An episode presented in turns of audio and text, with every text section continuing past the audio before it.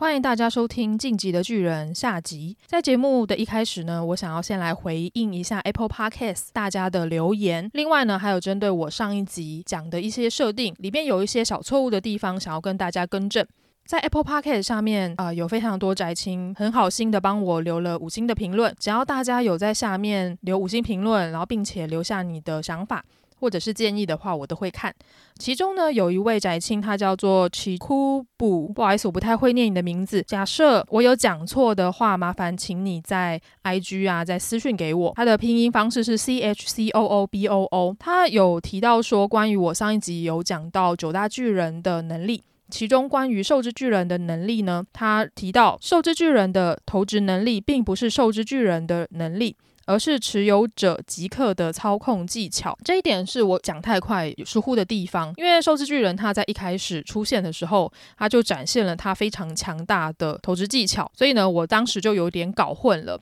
不过呢，在第四季的动画就有提到说，吉克跟前一任受之巨人的持有者的互动过程，他们就是互相在玩传接球的过程呢，发现说，诶，吉克虽然他本身体能并不是到非常好，可是他他根本就是像呃神投手一样，投掷技巧非常高超。所以呢，受巨的能力呢，应该是在于他有很长的手脚，并且有覆盖在体表上的毛发，然后并且有很大的力气。而至于呢，投掷能力是由持有者吉克，这是他。他的一个特点，说不定呃历代的兽之巨人他们的投资能力都没有像吉克那么的好。然后另外一个评论呢是呃一位叫做路过的假面爱好者，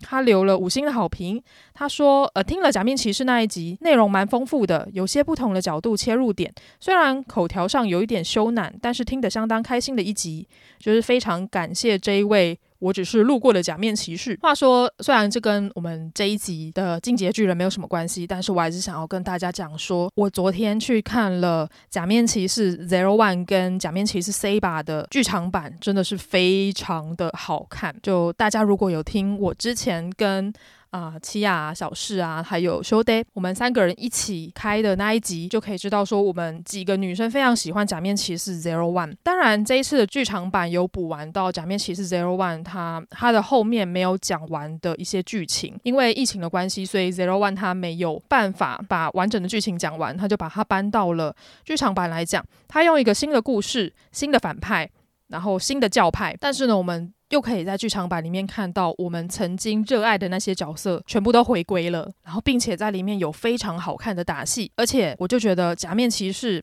最重要的就是要看他的 Rider Kick，就是他的骑士踢，还有他的拳脚功夫啊，因为到后来假面骑士他们的武器越来越多元化了，包含到什么弓啊，然后剑啊，然后长枪啊等等，武器非常的多元化，某部分是想要让小朋友买更多吧。应该是说让家长们买更多给小朋友，所以呢，就慢慢拳脚功夫越来越少了。不过在这次的剧场版里面，尤其是 Zero One 的 part，拳脚功夫非常的厉害。我在里面看到很多的动作戏跟打戏，然后并且搭配那种慷慨激昂的音乐，我就觉得哦，看得很爽。而且最重要的是，里面有飞车追逐的地方。我真的很久很久没有看到说，哇，骑士们骑着他们的机车，然后出任务，然后进行一些看似有点危险的特技动作。我真的很久没有看到了，所以我看到那一段的时候，我非常的感动。总而言之呢，在这一次假面骑士 Zero One 的剧场版里面，整整的六十分钟，你可以看到。就是我们的帅大叔伊藤英明饰演的反派，其实他非常的有血有泪，而且演技非常的好。然后也可以看到我们的阿鲁头跟伊子两个人的后日谈，就他们感情流露的部分，真是非常的感动。所以我看的就是非常的心花怒放。假设你是喜欢假面骑士的粉丝，就建议一定要去看哦。而至于假面骑士 Saber 吗？嗯。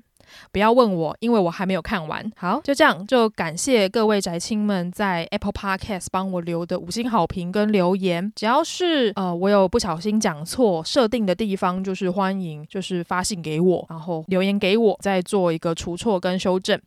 好，真是非常感谢大家。那我们就准备开始今天的节目喽。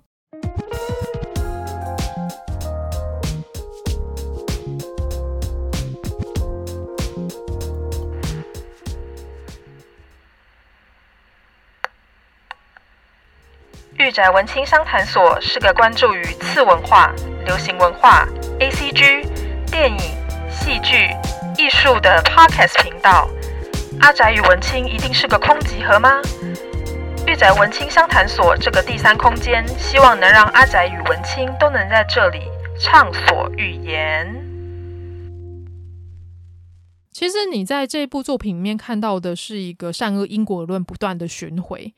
而这个仇恨呢，就是在世代交替之下不断的被复制，最后、最后、最后复制出来的结果，就是这个国家、这个世界上面充满了假币这一种人，被仇恨所蒙蔽视野的人。当然，我们剑山创创哥呢，他不是想要讲说要复仇，或者是要怎么样之类的，他希望他就以。刚刚有讲到的 Sasha 父母亲跟 Sasha 一家出现的这三集，给我们一个很好的一个交代，就是创哥他认为说，我们要怎么样去终止这个一而再再而三不断反复的因果循环呢？势必要有人去打破它，而打破这一道循环的人，可能就是你，可能就是我，也有可能是 Adam。阿尔敏曾经有讲说，其实。贾碧跟 Alan 真的长得很像，因为我们一到三季的 Alan 他是短头发嘛，不过到了第四季，他为了要潜入马雷，所以他就把头发留长了，然后并且他最后将头发给绑了起来，就是绑了一个比较像公主头的发型。其实外貌跟贾碧真的很像，因为贾碧跟艾伦他算是一个对照组。我们一开始艾伦他要向巨人复仇。所以他的动机，他的能量是来自于复仇，而我们的贾碧呢，他是看到了、读到了历史，还有马雷教给他的那一套，所以他也是因为复仇，然后而驱动着他去做那么多事情。所以艾伦跟贾碧两个都是复仇者的一个角色。不过呢，在第四季的艾伦，他了解到了，他想要去解决掉艾尔迪亚人世世代代为奴，他会艾尔迪亚人因为他的血缘而变成巨人。它是一个逃不出、逃不出去的因果论，它总有一天还是会被其他拥有巨人之力、拥有九大巨人之力的民族所控制。这并不是他想要的自由，所以呢，他一直在想办法逃脱这件事情。当然，我承认在第四季的 A 人真的非常的帅啦，因为经过了呃四年的时间，其实 A 人他已经从少年已经变成了一个青年了。所以呢，我们可以看到他长头发的他。就是变得更加成熟。虽然他一开始留长头发、留胡子的那种颓废的样子，我还想说这个人是谁啊？我还真的没有认得出来他是艾伦。我是直到听到他讲了第一句话，我听到声音，我才知道说哦，原来。艾伦耶嘎现在躲在马雷里面，然后想要观察说里面的人到底在想什么，在做什么。原来他也变成间谍了。就一开始我们看到在帕拉迪岛的间谍是莱纳、阿尼跟贝尔托特，不过呢，到了马雷，反而画风一转，就变成了艾伦，他是一个间谍的一个角色。我觉得这样的呃视角转换非常的有趣。在第一季的好人。突然就变成了最后一季的反派，然后在前面的反派，他可能也会变成所谓正义的一方。这一点就其实体现在之前阿尔敏有讲过的一句话，就是阿尔敏有讲过“好人吗”这个说法，我不是很喜欢，因为我觉得人们只会以此来称呼那些对自己有用的人。以阿尔敏的这句话，我们可以看得出来，其实剑山创在做呃《进击的巨人》的这一部作品的时候，他并没有明显的设定谁是好人，谁是坏人。因为在一开始，我们是以艾伦的角度来看这个世界。不过到了第四季，我们以马雷人的角度来看这个世界。例如说，我们从呃贾碧的视角，从莱纳的视角来看整个故事的全貌，这种感觉又完全不一样了。然后甚至到最后最后一季的时候，艾伦他组织了叶卡派，然后并且跟。呃，吉克，也就是他同父异母的哥哥，开始合作，想要开始实行所谓的艾尔迪亚人绝育计划。这一点呢，我们就可以看得出来说，其实艾伦他是他的目标是想要解放所有的艾尔迪亚人，他想要让所有艾尔迪亚人能够得到幸福、快乐、自由的生活。所以呢，他要想办法获得自由，这就是晋级的巨人的一个真谛。而他的这个自由呢，反而对这个世界的人民可能造成了更大的一个损伤。所以呢，在第四季的艾伦，他反而又变成了一个呃反派的角色。我们的阿尔敏啊，然后我们的米卡莎、兵长等人都必须要想办法去嗯、呃、跟艾伦谈一谈，然后或者是去阻止他有这些疯狂的想法。所以我才说，《进击的巨人》到第四季才是真正的开始。呃，他翻转了正义跟邪恶的一个界限。其实，在这部作品里面，没有绝对的坏人，大家都是以他们心目中的正义为出发点，然后来执行这些动作的，并没有一个绝对恶或是绝对善的一个角色出现。艾尔迪亚人还需要隐私吗？这一句话一出来呢，就引起了中国大陆人民的一个轩然大波。现在在微博上面是查不到“艾尔迪亚人还需要隐私吗”的这一句话，但是如果你可能单独搜寻“艾尔迪亚人”，另外搜寻“隐私”，其实是有办法找到一些东西的。但是如果把它打成完整的一句话，是找不到相关的资讯的。你就可以知道说，这一句话成为了中国大陆的社群上面的一个禁语。其实，在呃四月六号。就是上个礼拜的时候呢，哔哩哔哩有有公告一个事情呢，就是中国官方要求所有的影片平台的日本动画都要先审后播。这个事情一出来呢，就会导致啊、呃，影视平台哔哩哔哩，也就是俗称 B 站，他们目前能够正常播放的日本动画的数量锐减，而且连载中的新作品呢，还有很多都直接消失。因为中国官方在二号的时候就要求所有的影片平台必须要先交由广电。总局审核这些动画，获准登记号，而且审查通过之后才有办法播出。不过呢，因为你也知道他们人工审查嘛，你要一步一步看完这么多的动画，又包含现在四月新番刚开始，他们审查时间会很长，而且呢，登记号数量有限，所以呢，我们可以预期的就是，呃，现在中国大陆的民众他们能看到的日本动画跟以前比，一定会大幅的缩减。而且呢，就算是有上的动画呢，他们能看到。到的时间也会拉长，所以他们没有办法在第一时间就看到新番。而现在他们做出了一个决定呢，就是有很多作品都变成了仅限台港澳地区或是仅限台湾地区可以观看。所以呢，中国大陆的朋友他们就必须要自行的翻墙去观看。其实这一点也是真的蛮可怜的啦，因为嗯，中国大陆官方的广电总局他们的审核最近审核的非常的严重，例如说像之前有在讲说。他们对于现在台上的艺人不能太过效仿韩星，例如说他们不能化妆啊，不能染那种五颜六色的头发。呃，中国有嘻哈变成中国新说唱的这一件事情，其实都影响非常的大。然后更别讲《进击的巨人》，他是一开始是有讲到很多关于呃历史。然后甚至有影射到一些政治方面的一个动画作品，基本上他们是没有办法在中国大陆播出的。呃，现在能看《进击的巨人》的中国大陆的朋友，应该都是返场去看的啦，也是非常的辛苦。不过蛮有趣的是，因为呃一三九就是也就是结局的结局最后一回出来之后呢，在某平台下面就有很多的网友有，就是中国大陆的网友就是跑出来就是有讲，开始在哀嚎。然后甚至批评《进击的巨人》这一部作品，他们就会认为说，《进击的巨人》他怎么从一个爽片变成了一个政治的漫画？他们很不满。然后甚至也有人指出说，在最后一季的艾伦，他所向往的自由是错误的，因为他的自由呢，去危害到了其他人的自由，所以这种事情是不被允许的。他们甚至认为说，这种有限度的自由才是正确的，因为。他们也反对所谓的无政府主义者，他们认为说政府的存在就是要保护人民的安全嘛，所以呢，他们宁愿被呃限制，也不愿去追求所谓的自由。这个是我在哔哩哔哩上面有看到的一个文章。如果想要听我们来怎么讲这部文章的话，怎么回应这部文章的话，就是大家可以去看一下那个夜猫嘎嘎叫直播，就是我们有一集专门在讲所谓的辱华的专题。那一集呃，主厨呢就有找到那一篇文章，然后并且我们有针对那篇文章来做一些回应。我只能说，可能呃两岸人民的一个想法还是有一些落差的，有一些不一样的地方。那为什么有那么多的呃观众在讲说《进击的巨人》是一部政治的漫画呢？主要原因是在于说，他从一开始的斩杀巨人的爽片，他慢慢的有带到在帕拉迪岛艾尔迪亚人的这个国家里面呢，它里面有出现一些政治角力，包含到说调查兵团啊、宪兵团等等的政治角力。然后再到马雷人两个不同国家的角力，所以呢，又包含到它里面有很多像是马雷人心目中的爱国主义思想等等的，都会被大家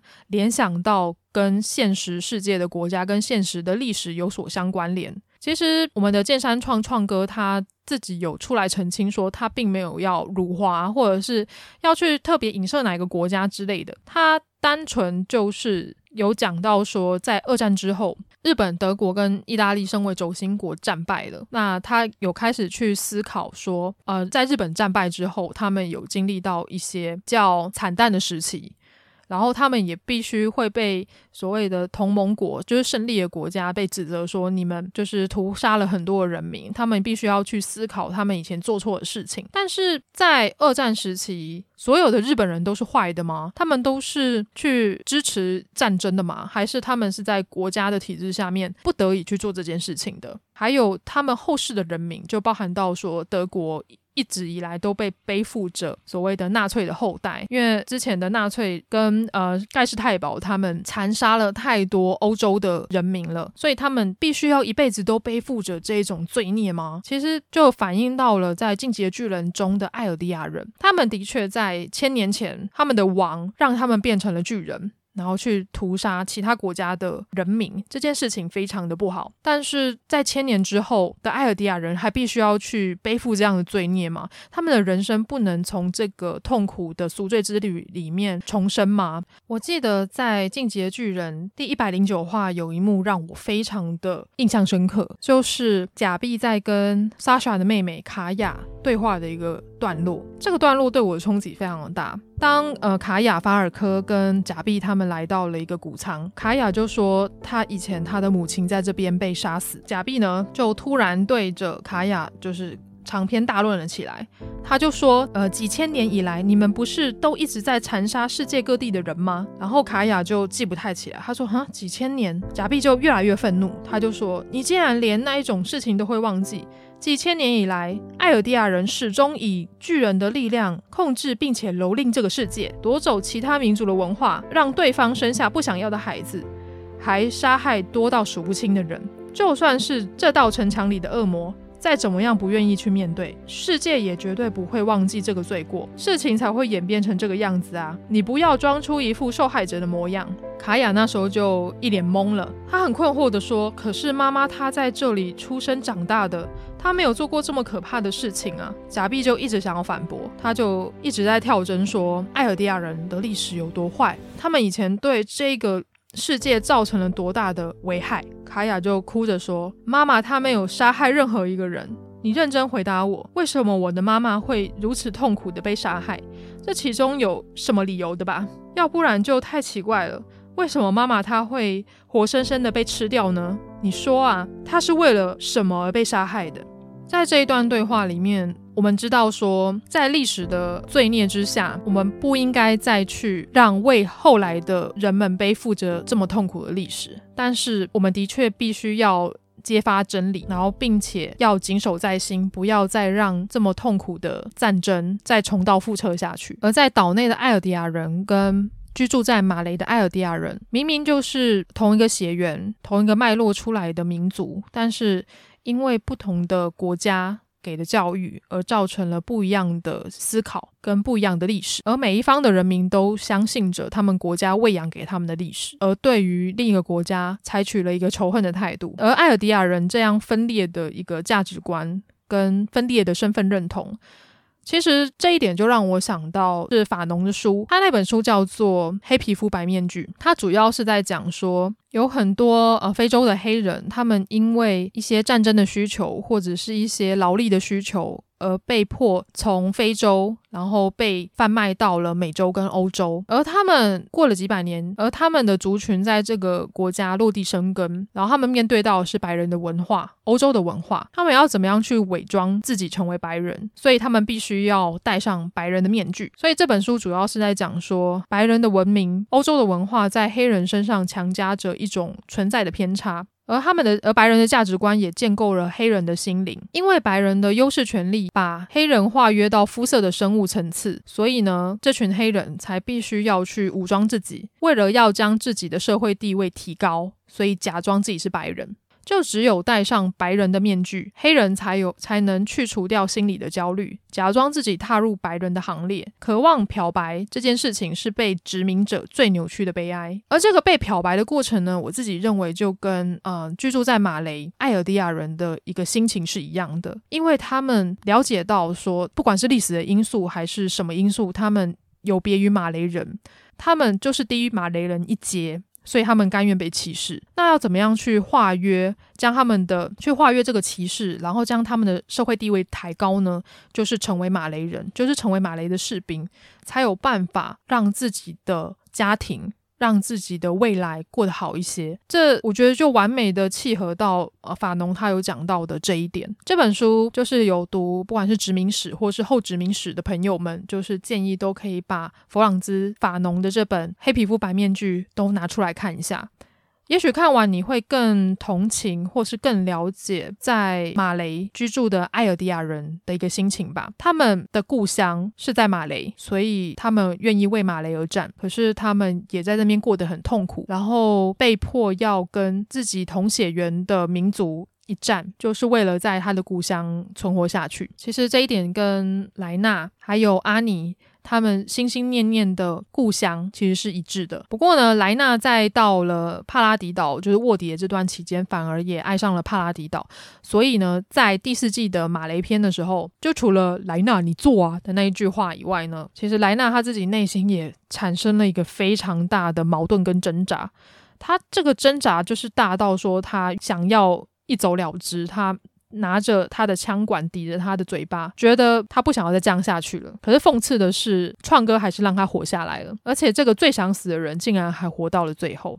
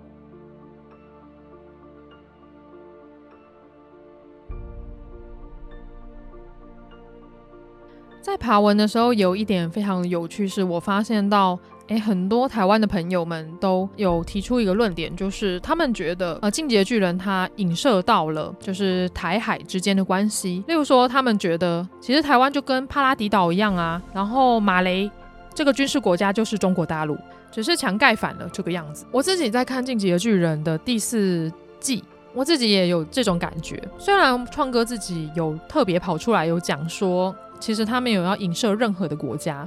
他就只是想要提提出一个概念。而已。但是，身为台湾人，我自己在看《进击的巨人》，尤其是后半段的时候，我真的是觉得说，如果你把艾尔迪亚人的历史来剖开来看的话，他从艾尔迪亚人的呃战役，然后到一部分的艾尔迪亚人就是退居到岛上，也就是帕拉迪岛，然后盖墙，然后并且呃世世代代不出墙外，然后某部分的艾尔迪亚人就是留在马雷，然后成为马雷国的国民，然后为马雷付出一切，包含到艾尔迪亚。人他自己的身份认同的分裂，其实，在现在的台湾人身上也可以明显的看得出来。身为台湾人，大家应该都知道说，嗯，现在台湾的民族认同还是非常的混乱，包含到说，有人认为年轻的一代大部分的人都认为说自己是台湾人，但是比我们在稍长上一个世代的人们，他们可能会觉得说，哦，有一部分是台湾人，然后有些人认为我是华人，然后有些人认为我是中国人，其实。它会呈现出一个非常大的差异性，就是因为我们嗯台湾的历史非常的复杂，基本上台湾的历史是建构在一个呃殖民的历史上面，所以呢就会有人认为说，进击的巨人的最近的剧情就很像一个台湾的近代史的一个过程，然后也会对艾尔迪亚人产生所谓的怜惜吧，因为这样仇恨的影子，所以我们必须要去诶仇恨就是对岸的人民。虽然创哥他应该不是真的想要以进击的巨人来影射台湾跟中国的历史啦，我觉得他应该不会去做这件事情。不过呢，就身为台湾人的我们而言，我们来看的话，是真的会有股心有戚戚焉的感觉。然后包含到，其实台湾人在被日本殖民的时期，其实那个时候的台湾人就是认为自己是日本人，必须要为日本人而战。所以呢，我们也很像当时的人们，就很像变成巨人的艾尔迪亚人，变成巨人的艾尔迪亚人，然后去为了他们的祖国而战，而变成了一个兵器的一个存在。其实真的，我真的觉得一个好的作品，它虽然它不会直截了当的跟你说它在影射历史，可是我们读者在。呃，读了这么多历史之后呢，我们也可以在这个作品里面看到我们自己国家、我们自己民族的一个影子，我觉得非常的有趣。当然，也会有很多人跑出来，可能就可能就很多人跳出来打脸说，哪有创哥已经讲说没有要影射任何人了，你们就在那边蓝色窗帘脑补。但是我觉得这就是看作品有趣的地方，就是每个人诠释的方式不一样，这个诠释方式的不同会呈现出很多不同的结果。我觉得这一点就是大家讨论起来会更好玩、更。有趣的一个地方，然后包含到说，现在有很多的评论者在写关于《进击的巨人》相关的研究的时候，会用更认真的态度，例如说会去比对说，诶，是不是它里面有一些彩蛋可以让我们再去挖掘，或者是诶，它里面的某个桥段好像有好像有讲到跟现在的历史有一点相关的部分。那我们可以从这段历史里面得出什么样的结果，然后可以再做怎么样的发想？我觉得这一点就是看动漫画作品最有趣的地方。所以我在之前就一直讲说，其实漫画并不是全部都给小孩子看的。这一点在台湾就变得有点吊诡，因为包含到我的家人也是会一直跟我讲说啊，你都长那么大了，不要再看昂啊切，不要再看漫画书了啦。就是你应该要长大啊，你要去看一些其他的东西。但实际上，我觉得漫画就是一个故事的载体，就跟呃电影也是一个故事的载体一样。所以虽然电影它可能是用真人，然后现在可能是用一些 3D 的动画去。呈现一个好看的故事。那漫画呢？它就是用一个黑白的线条，它用分镜、用那些方格、用对话来呈现一个好看的故事。所以它不应该只是给小孩子看的。只是现在在台湾就有这样的一个落差感，我就是深感遗憾啦。如果大家都认为说漫画就只是给小孩子看的东西的话，那其实。台湾创作不出像《进击的巨人》或是像《攻壳机动队》这么有深度，然后有影射到政治、有影射到历史、有影射到哲学的旷世巨作，我觉得这一点就比较难出现。所以，我们大家应该要去破除这样的一个迷思，或者是可以跟我们下一代讲说，其实看漫画真的不是单纯给小孩子看的，你我共勉之。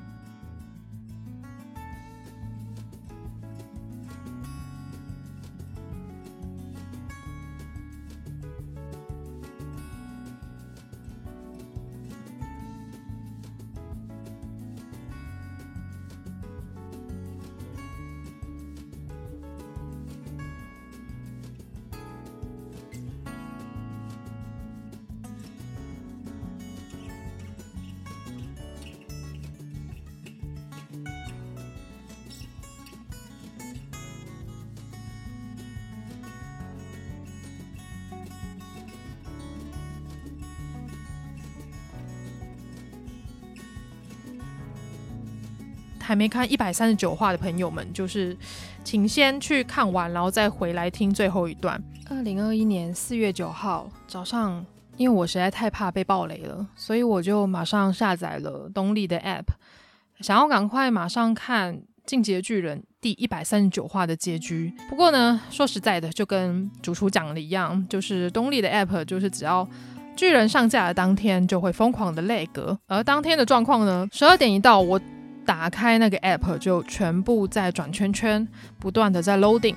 我想说，好吧，那我就放弃，我就先睡一觉，然后起来再再来看看能不能看最后的结局。能看是能看啦，不过大概就每看两回就要 loading 一次，就其实这个观感体验也不是很好。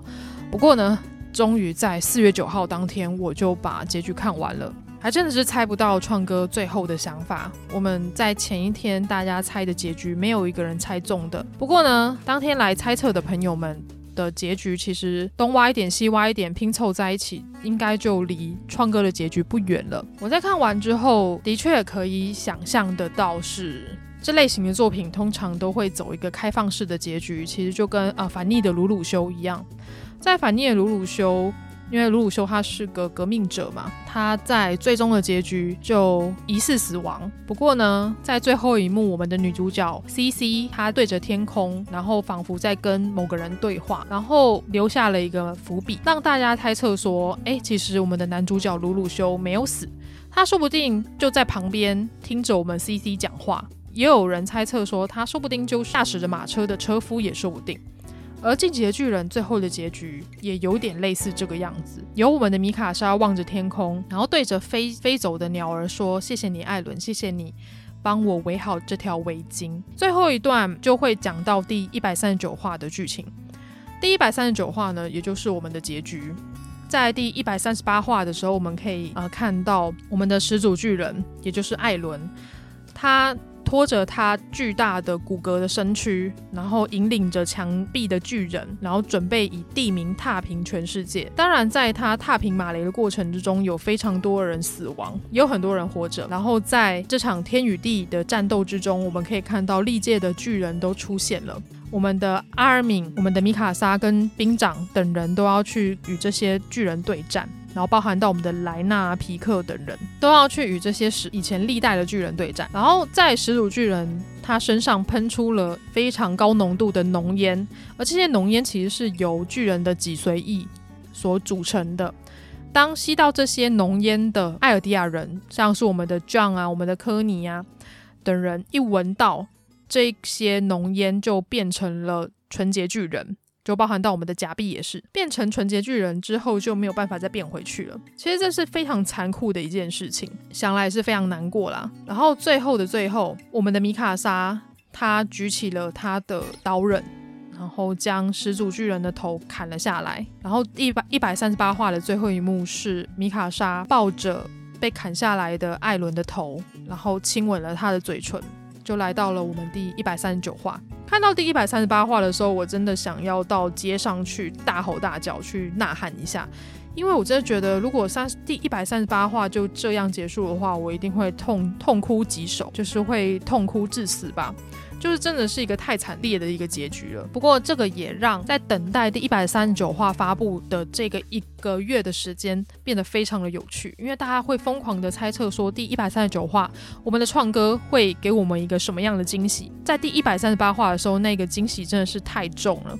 应该说从马雷篇开始的呃每一回漫画的资讯承载量都非常的大。而且在每一集的内容里面，几乎都会有人死掉，所以呢，你只要漏看一集，你就会完全的接不上。就是就是大家要做好心理准备啦。我们在一百三十九话的一开始就看到艾伦跟阿尔敏在对话。其实，在一百三十八话，米卡莎准备砍下艾伦的头之前，他露出了一个。好像仿佛已经知道这一刻会来临的一个表情，就被米卡莎斩首了。因为在之前的剧情，艾伦他我们可以看得出来，艾伦他其实是非常关心他的伙伴的一个人。他虽然外表很冷酷。然后个性有一点中二，然后又带着愤怒，但实际上他是对伙伴非常珍惜的一个角色。可是呢，在一次他跟阿尔敏还有米卡莎意见不合的争吵的一个过程，我们的艾伦呢就指着米卡莎说：“阿卡曼人的血缘就是你不会去违背你的主人，你就是被血缘所奴役的一个人。你对我的感情也根本就不是爱。”而是出自于你的血缘，这件事情就让阿尔敏非常生气，所以他们就扭打成一团。不过呢，后来的米卡莎还真的因为他没有他的反射的本能，然后把阿尔敏压制在地上。这件事情就是造成呃米卡莎跟艾伦的决裂。米卡莎也不再围起艾伦的那条围巾，因为他是彻彻底底的受伤了。艾伦就把米卡莎称作是一个不自由的人。不过呢，这位不自由的人呢，竟然在第一百三十八话的时候违抗了他的本性，然后以他的自由意志。还有以及他的爱，然后斩首下了艾伦他的首级。这件事情我们可以看得出来，米卡莎他在第一百三十八话已经跳脱了血缘的奴役，他已经成为了一个自由的人，他反而成为艾伦口中那一位最自由的人。所以呢，我觉得最终结局由米卡莎来斩下艾伦的头是合情合理的一件事情。不过，因为艾伦在一开始有提出地名的这件事情的时候，然后并且在帕拉迪岛组织了叶卡派，我们就可以知道说，其实艾伦他的死亡 flag 就是插好插满，因为他以他的自由去危害到了其他人的生命。虽然他一直都在一个晋级的过程，因为他就是晋级的巨人嘛，他想要去打破这个世界上的不公平，然后还有奴役，他想要去追求艾尔迪亚人的自由的一个生活，所以他选择做出了跟阿尔敏啊，还有米卡莎等人比较和平的鸽派，他成为激进派比较鹰派的一个象征。谈到自由这件事情，其实康德他有讲过说，人的所有形式都是理性，所有的选择都是自主。康德说，人具有理性与自由的能力，这种能力是在人生在世所共有的。我们一般人会想说，自由应该就是我想做什么都可以，我的行事不受阻碍。但其实康德口中的自由，这位哲学家口中的自由呢，他是认为说，他把自由定义的是更严格、更严苛的一个状态。他认为人在像动物一样趋乐避苦之时，他们的行动并非真的自由，而是成为贪食爱欲的奴隶。所以，像服从你的渴望这件事情呢，在康德的眼中，就只是服从而已。而不是自由。凡是受到生理决定或是社会约束的行为，都不是真的自由。真的自由应该是要行动，必须要自主。这是我们的哲学家康德眼中的自由。而在《进击的巨人》里面有太多的牺牲，太多的奉献，就连我们的男主角艾伦，他在最后一刻跟着阿尔敏聊天的一段对话，也是可以看得出来，艾伦在最后的战役之前，他做出了这个决定，就已经知道自己会死了。他，但是他想要帮他的一生的好友跟青梅竹马，也就是阿尔敏跟米卡莎建出一条桥梁。他希望最后由他们两个来斩下他的首级。最后在他死后的世界呢，他就可以预想阿尔敏跟米卡莎，他成为了这个世界的英雄，而他自己就是一个黑暗英雄的角色，所有的罪孽都由他来承担，让他最喜欢的伙伴们能活在一个没有巨人血缘困扰的一个世界。所以他就这样慷慨赴义了。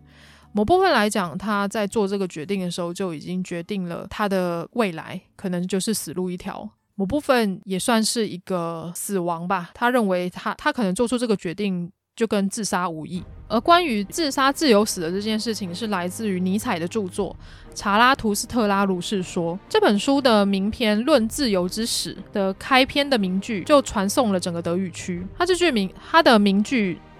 是说到许多人死得太迟，有些人又死得太早，就包含到说莱纳他是想死都没有办法死，他反而是活下来的那个人。而有很多的英雄，例如说像是艾尔文团长，例如说像是韩吉，他们又死得太早。尼采他浪漫了死亡的这件事情，他说能够死亡是最美好的事情。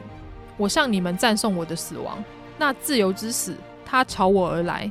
因为我如此意愿着，他因自由而死，在死中而自由。其实这个自由而死，呃，是指说自由意志选择死的意思，就跟艾伦他在最后做的决定，他变成了始祖巨人，选择以地名的方式来踏平那些让他不自由的人，即使他面对到的是可能会死亡的一个结局，他还是决定自由而死才是他的信念。既然人没有办法选择怎么生，因为生下来都是你父母的决定嘛，但是。这些人可以选择怎么死，也就是自由死的这件事情。其实自由死就跟嗯，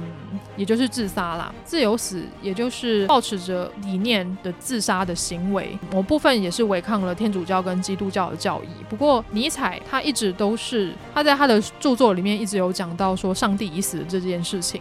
人应该要成为超人。而这个超人的概念呢，就是拥有最强意志的人。超人是反宗教、反宿命论、反旧世界的非理性主义者，他是个创造的主义者。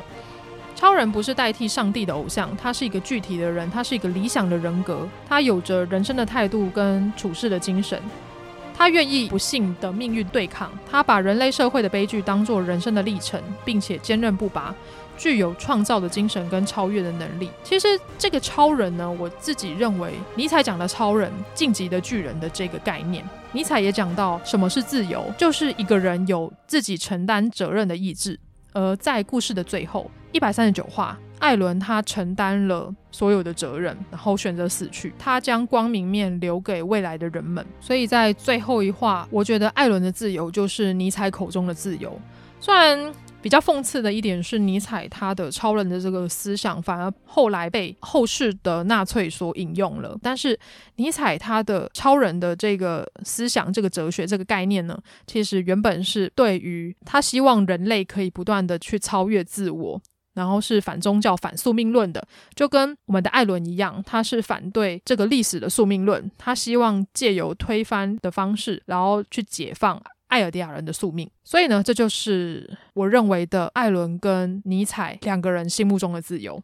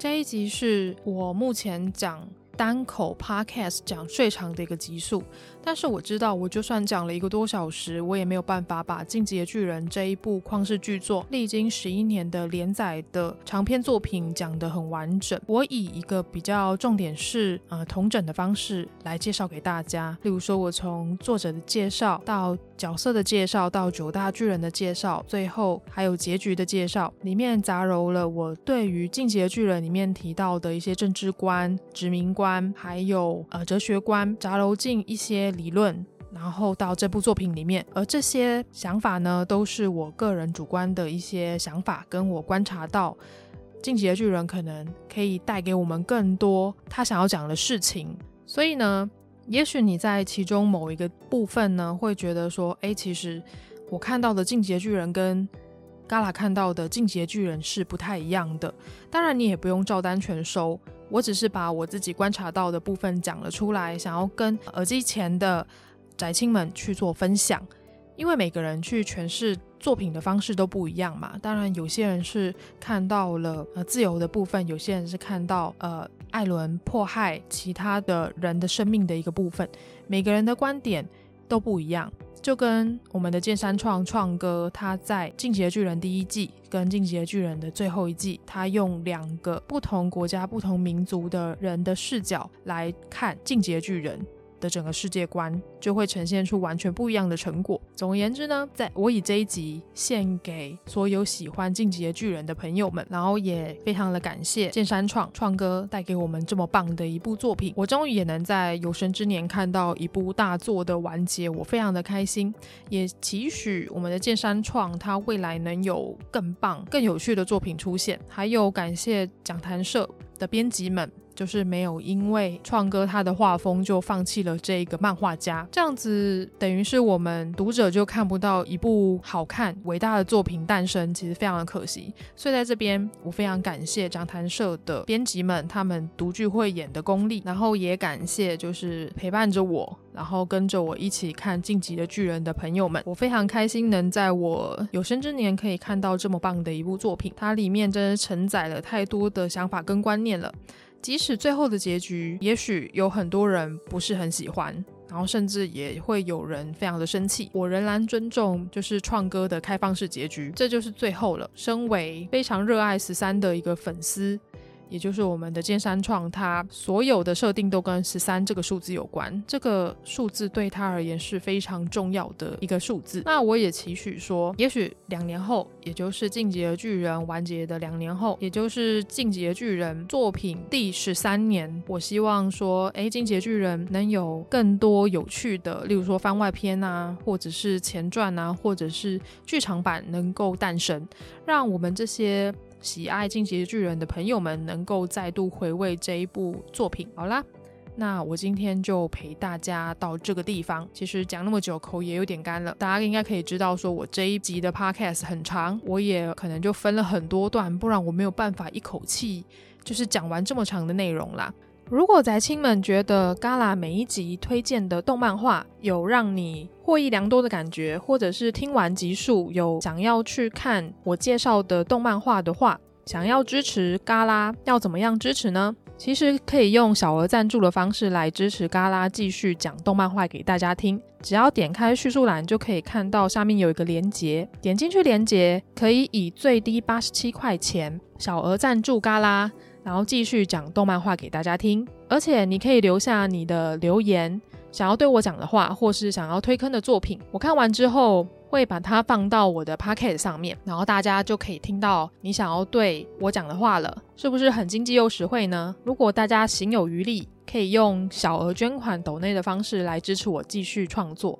好了，非常感谢大家。如果大家有兴趣的话，看完结局。也不妨就是到我们夜猫嘎嘎叫的 YouTube 频道来看我们的直播存档，就是我们呃巨人前夜祭的那一集，来听听